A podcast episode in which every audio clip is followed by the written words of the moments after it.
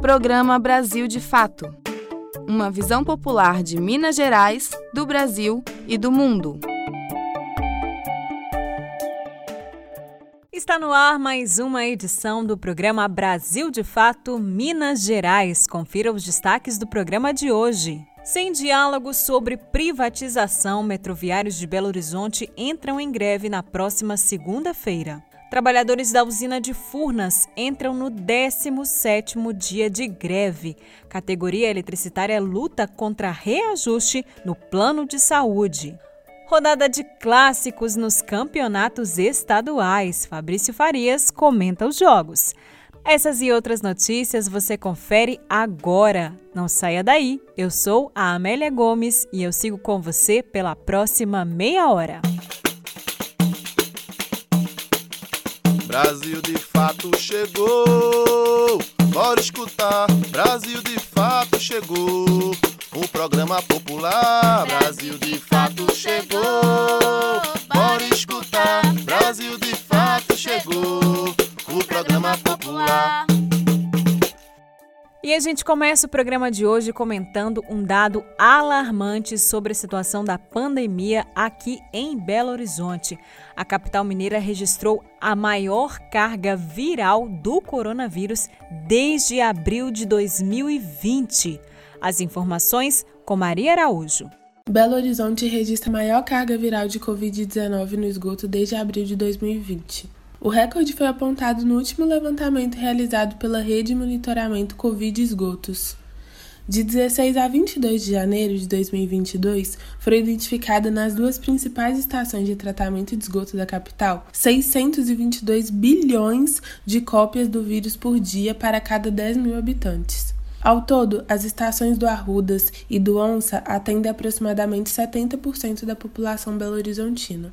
Comparada à quantidade de cópias virais identificadas na primeira semana deste ano, a carga encontrada corresponde a um número quatro vezes maior.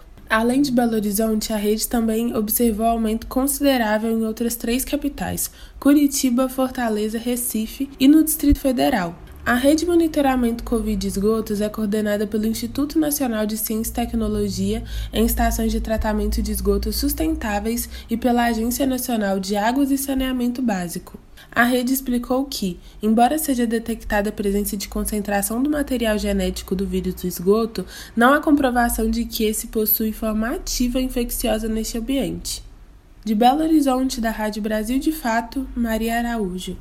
Pois é, né, gente? Nesse momento de pandemia, imagine só: o governador de Minas, Romeu Zema, está querendo vender, privatizar um hospital lá de Juiz de Fora. As informações na reportagem de Rafaela Dota.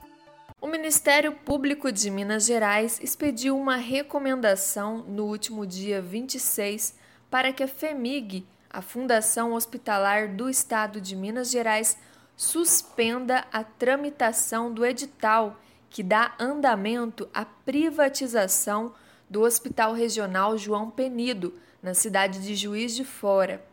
O edital de seleção, publicado pela FEMIG em dezembro de 2021, tem o objetivo de selecionar uma organização social que faça a gestão do hospital, mediante o recebimento de 129 milhões de reais, com a possibilidade de serem acrescidos mais 142 milhões. O Brasil de Fato, Minas Gerais, teve acesso ao documento que mostra as três razões principais para a recomendação de suspensão. Uma delas é que critérios do edital podem favorecer o grupo Maternidade Terezinha de Jesus, uma vez que só essa organização conseguiria atender aos requisitos. A denúncia do possível favorecimento foi feita pela deputada estadual Beatriz Cerqueira, do PT. A parlamentar notificou o Ministério Público de Minas em 21 de janeiro. Além do possível favorecimento, ainda há investigações que apontam o envolvimento do grupo Terezinha de Jesus em um esquema de propina com o ex-governador do Rio de Janeiro, Wilson Witzel, do PSC. A deputada já havia requerido à FEMIG a impugnação do edital, mas o pedido foi rejeitado pela entidade.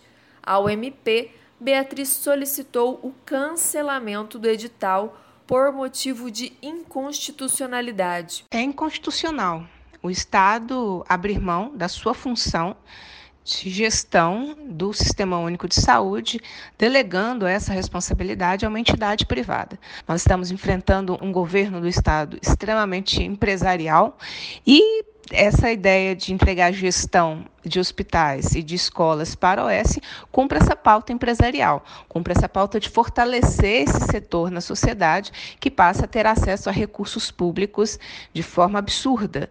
É, e, portanto, nós continuaremos atuando com várias medidas, proposições, enfim, tudo o que for necessário para tentar impedir a entrega da gestão de hospitais para empresários. O Hospital Regional João Penido, em Juiz de Fora, que está tendo sua gestão privatizada pela FEMIG, atende hoje a 94 municípios da macro-região sudeste de Minas Gerais. São ofertados serviços como consultas especializadas, exames específicos e internações. A própria Fundação Hospitalar do Estado de Minas Gerais afirma em seu site que o hospital é referência em diversas áreas, como o cuidado de doenças infecto-contagiosas, principalmente AIDS e tuberculose, e também referência em reabilitação. Todos os serviços ofertados pela instituição são gratuitos, financiados totalmente pelo Sistema Único de Saúde, o SUS. O contrato de privatização proposto pelo governo de Minas tem vigência de dois anos podendo ser renovado por 20 anos. De Belo Horizonte, da Rádio Brasil de Fato, Rafaela Dota. Essa emissora é parceira da Rádio Brasil de Fato.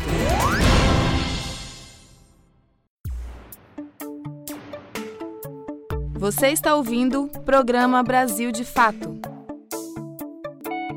Uma visão popular de Minas Gerais, do Brasil e do mundo. Com a retomada dos trabalhos legislativos, os deputados mineiros vão dar procedimento à comissão parlamentar de inquérito que investiga irregularidades na gestão da CEMIG. Mais detalhes sobre o caso na reportagem da Rádio Assembleia. Notícias da Assembleia.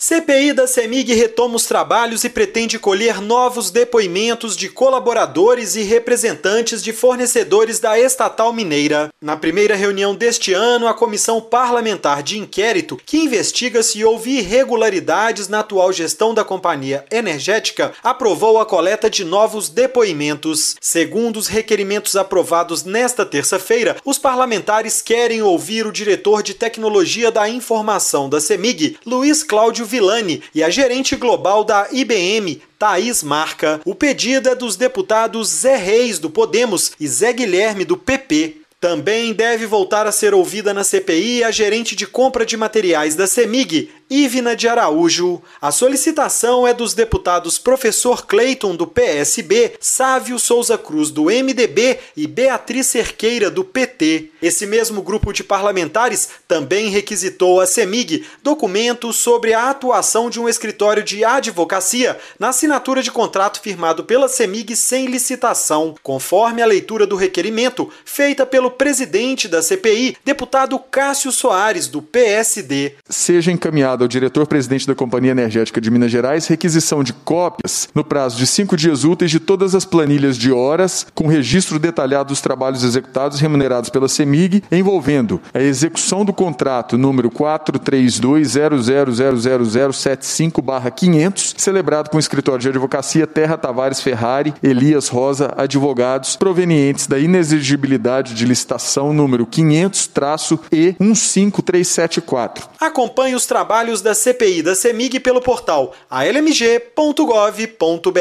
Da Assembleia Legislativa em Belo Horizonte, Luiz Felipe Balona. E agora nós vamos falar sobre a greve dos trabalhadores de Furnas, que completou nesta quarta-feira 17 dias. Gente, para quem não sabe, os trabalhadores estão lutando aí contra um reajuste no plano de saúde. Eles denunciam que com um aumento, muitos trabalhadores vão perder a cobertura aí da saúde justamente durante a pandemia. Os valores cobrados pelos benefícios mais que triplicaram. E para falar sobre essa reivindicação, a mobilização dos trabalhadores e como está a realidade da empresa que atualmente enfrenta aí um processo de privatização, nós conversamos com o Victor Costa, que é diretor da Associação dos Trabalhadores de Furnas. Vamos ouvir?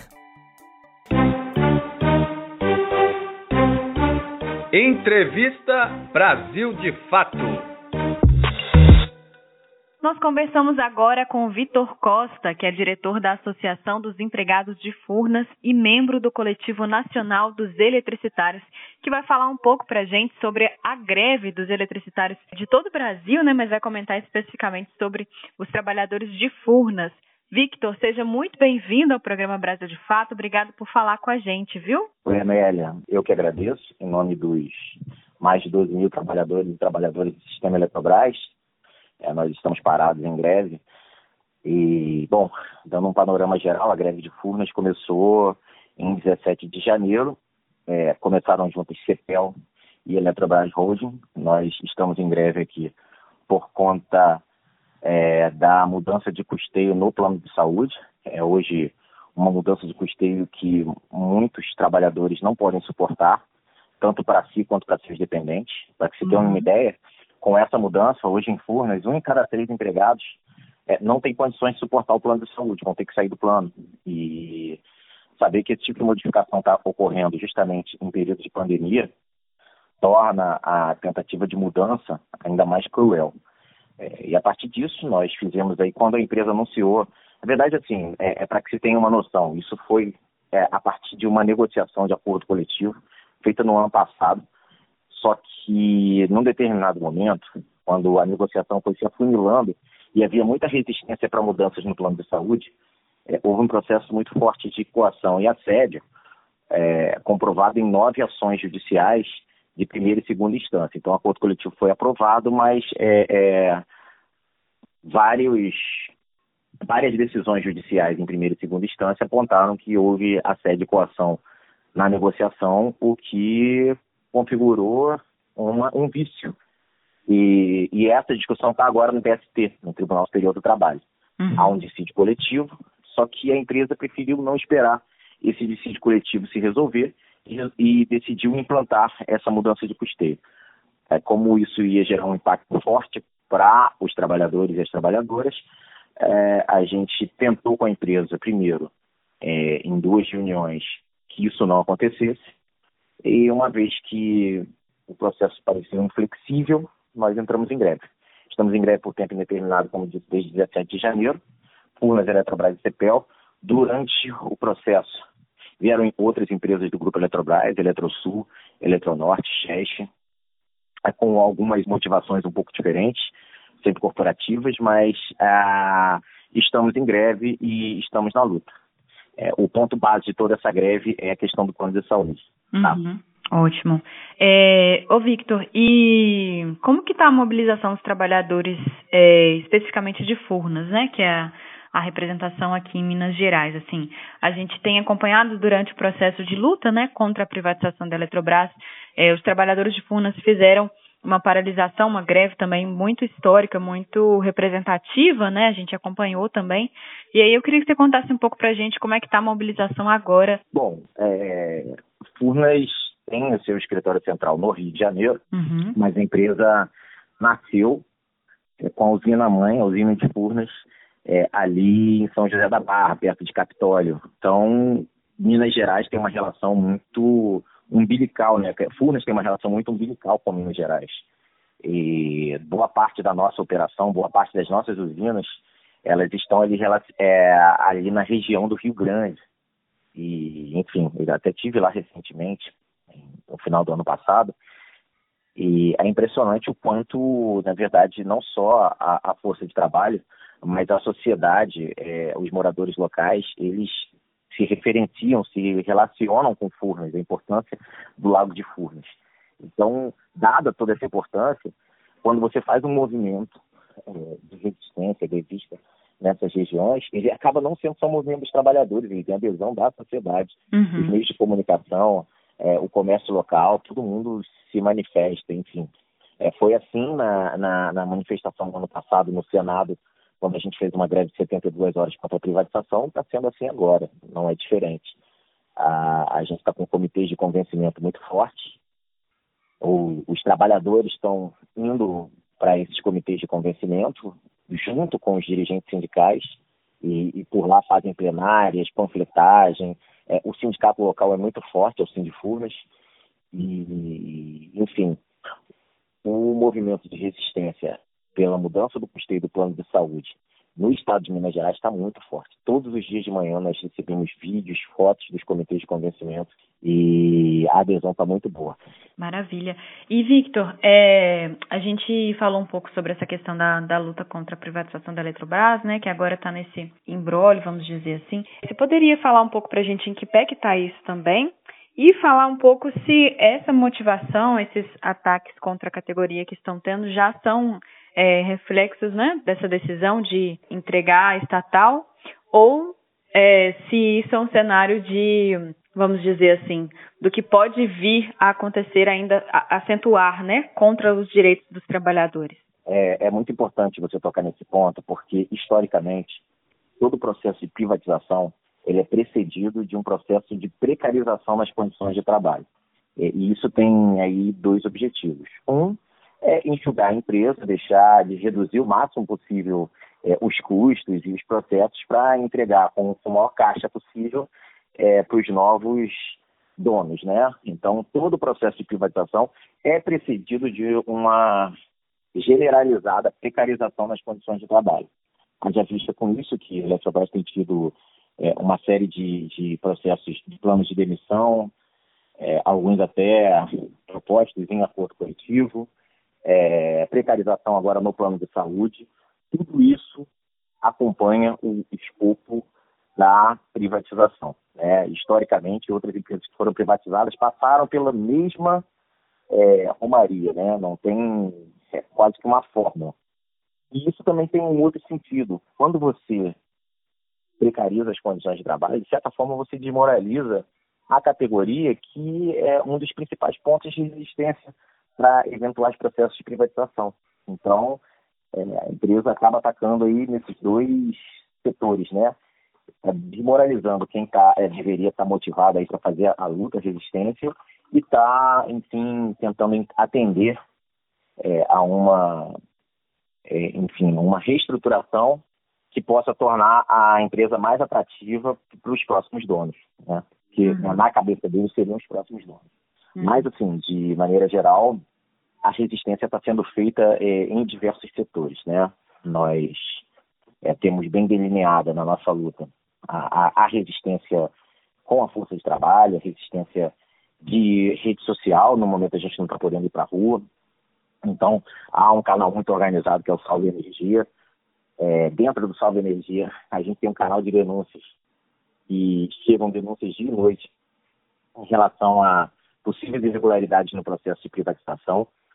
E a partir disso a gente tem aí um, um arcabouço, um arsenal jurídico que está tratando é, de todas as suspeitas de ilegalidade no processo de privatização da Eletrobras, para que a gente possa fazer com que esse processo seja é, visto com muita clareza nos seus pontos fracos também por toda a sociedade brasileira, porque naturalmente quem quer privatizar é, tenta sempre dourar a pílula, mas a gente está vendo que está acontecendo muita coisa errada e está sendo tudo devidamente denunciado e estão sendo preparadas e ingressadas diversas ações judiciais das mais diversas naturezas.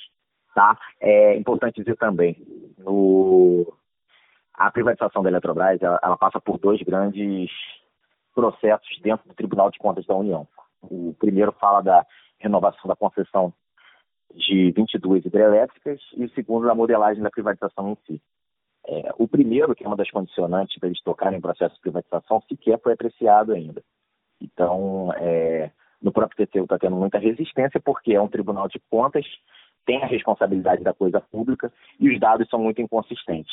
O que mostra que está tendo muito atraso no processo, e aí, é, a partir disso e na, no jogo republicano, parlamentares, setores da sociedade que são contrários à privatização, porque sabem dos danos que ela pode, ela pode causar para o Brasil, é, estão se mobilizando para ir aos ministros do TCU despachar e mostrar é, o quanto a privatização da Eletrobras pode ser prejudicial ao Brasil. Para quem está sintonizando com a gente agora, nós estamos conversando com Victor Costa, que é diretor da Associação dos Empregados de Furnas e membro do Coletivo Nacional dos Eletricitários.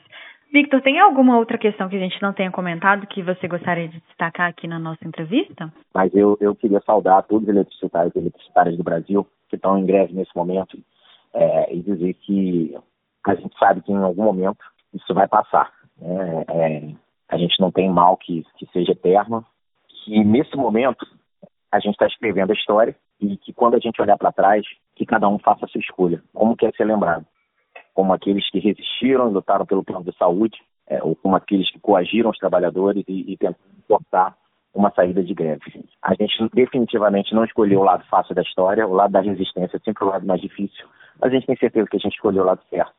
E a gente quer então aí enaltecer totalmente os trabalhadores que estão aderindo a essa greve.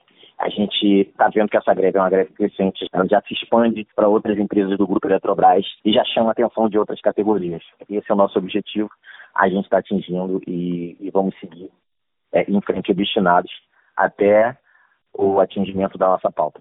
Maravilha, Victor, e pode contar sempre com o Brasil de fato, viu? Nós conversamos com Victor Costa, diretor da Associação dos Empregados de Furnas e membro do Coletivo Nacional dos Eletricitários, que falou para gente sobre a greve da categoria que acontece há 17 dias. Victor, muito obrigada, viu, pelas suas informações e esclarecimentos. Nós que agradecemos, Anélia. Muito obrigado ao Brasil de Fato. Pois é, gente, a gente acabou de ouvir aí o bate-papo com o Victor Costa, representante dos eletricitários de Furnas, que estão há 17 dias em greve. E quem também anunciou uma paralisação para a próxima semana foram os metroviários de Minas Gerais. A categoria que já havia cruzado os braços há um tempo atrás contra a privatização do metrô decidiu novamente pela greve. Os trabalhadores denunciam que não há diálogo com a categoria sobre qual será o futuro aí dos metroviários diante da privatização do metrô de BH. Quem vai explicar mais para a gente sobre essa decisão é o Daniel Glória Carvalho, que é secretário-geral do Sindimetro, Sindicato dos Metroviários de Minas Gerais.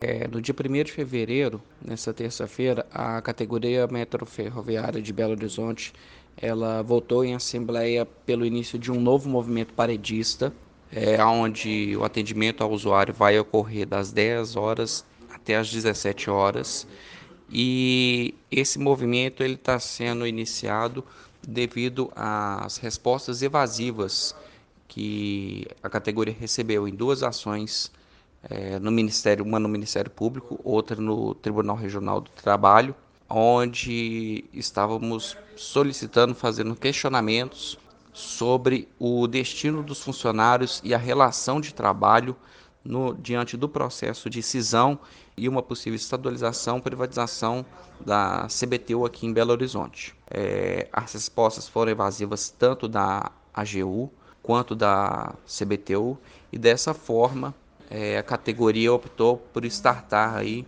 um novo movimento paredista. É, a greve ela é por tempo indeterminado, mas a gente deixa claro que o sindicato pleiteia meramente que a representação dos empregados seja convocada para essa discussão nesse cenário, pois a resolução 206 ela já começou a alterar e interferir no nosso contrato de trabalho e no acordo coletivo que os metroviários têm vigência. Muito obrigado pelo espaço aí. Você está ouvindo o programa Brasil de Fato.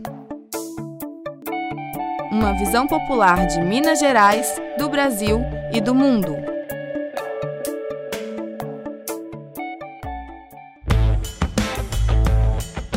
Você perdeu o horário do nosso jornal e não conseguiu ouvir no rádio? Não tem problema, é só baixar um aplicativo de podcast no seu celular, como o Spotify ou o Anchor, e ouvir o nosso programa a qualquer momento. Em qualquer agregador ou plataforma de podcast, basta digitar Programa Brasil de Fato MG. Ouça, se inscreva e compartilhe.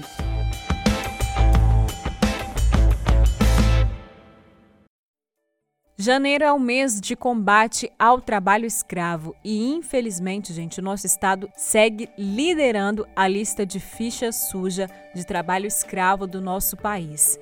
271 trabalhadores foram resgatados nessa semana em condições de escravidão.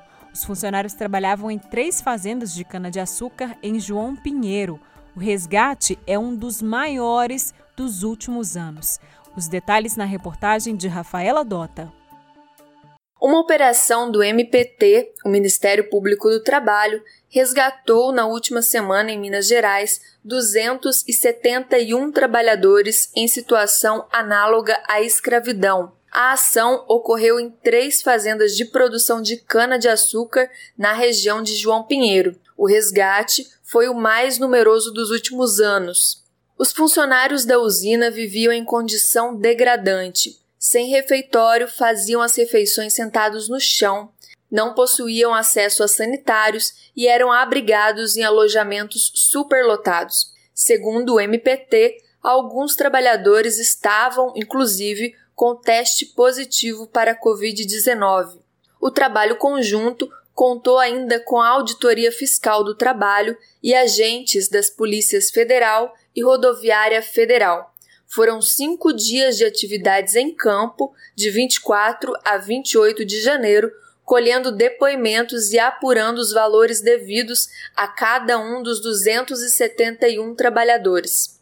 O valor das verbas rescisórias de todos os trabalhadores, calculadas pelos fiscais, deve ultrapassar 5 milhões de reais. Em nota, o Ministério Público do Trabalho informou que cada trabalhador vai receber indenização a título de reparação de danos morais individuais e a empresa vai pagar também uma indenização por dano moral coletivo, no valor de 400 mil reais. Os trabalhadores eram dos estados da Paraíba, Piauí, Pernambuco, Maranhão e Bahia.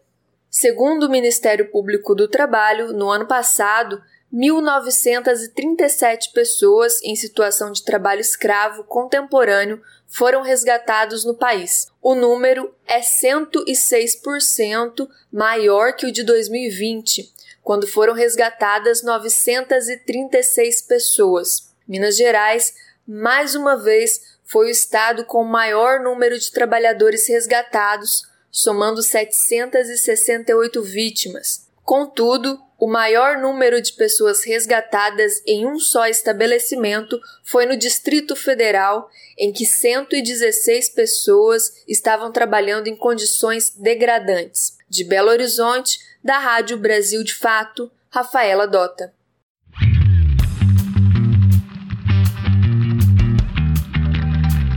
Resenha Esportiva. E para você que gosta de futebol, tá bem servido, viu? Porque hoje Cruzeiro, América, Galo e vários outros times de Minas Gerais entram em campo pelas rodadas estaduais dos campeonatos. Quem comenta pra gente é o Fabrício Farias. Giro Esportivo. As principais notícias do mundo da bola com Fabrício Farias. Salve, salve, meu caro ouvinte, minha caro ouvinte do nosso Giro Esportivo. Mais uma quarta-feira de futebol com os estaduais movimentando a pelota pelos gramados do Brasil. E hoje teremos rodada completa, terceira rodada do Campeonato Mineiro, com direito a clássico, inclusive, Cruzeiro e América às nove e meia da noite no Mineirão, um clássico que promete bastante, o Cruzeiro líder até o momento com seis pontos, duas vitórias no campeonato, recebendo o América aí, que tem três pontos em duas partidas, é realmente um jogo que merece muita atenção, porque tem o Cruzeiro aí nessa nova fase da SAF do comando do jogador, do ex-jogador Ronaldo Fenômeno, e o América se preparando aí, começando a sua temporada, temporada importante para o clube, já que tem pela primeira vez na história a participação do Coelhão na Taça Libertadores. Mas a rodada começa, na verdade, um pouquinho antes, sete e meia da noite, Uberlândia recebe o Atlético Mineiro, o Galo indo visitar o Uberlândia no Triângulo Mineiro. No mesmo horário, teremos a equipe do Pouso Alegre recebendo o Atlético Clube de São João del Rei E também às 8 horas da noite, mais duas partidas: a Caldense recebendo a Tombense e a Patrocinense recebendo a equipe da URT. Antes também do jogo do Cruzeiro, às 8h30 da noite, teremos o Vila Nova recebendo o Democrata de Governador Valadares. É a terceira rodada do Campeonato Mineiro, chegando com tudo. E tem também outras partidas importantes pelos campeonatos estaduais. Pelo Campeonato Carioca, às 7h15, o Flamengo recebe o Boa Vista e às 9h35 o Vasco da Gama recebe o Nova Iguaçu. E não é só Minas Gerais que tem clássico, não. Em São Paulo também tem. Teremos o clássico entre Corinthians e Santos às 9h35 lá no Itaquerão. É o Corinthians recebendo o Santos nesse clássico alvinegro. Eu vou ficando por aqui e volto na semana que vem com mais destaques do mundo do esporte, do mundo de futebol para você torcedor e para você torcedora. De Belo Horizonte para a Rádio Brasil de Fato, Fabrício Farias. E nós vamos ficando por aqui. O programa de hoje teve a apresentação, roteiro e trabalhos técnicos de Amélia Gomes. A produção é da equipe de jornalismo do Brasil de Fato. Nós voltamos ao ar na sexta-feira, às 11h30 da manhã. Até lá! Você ouviu o programa Brasil de Fato Minas Gerais. Siga sintonizado com a gente, basta digitar Brasil de Fato MG em qualquer plataforma de podcast. Acompanhe mais notícias no site brasildefatomg.com.br.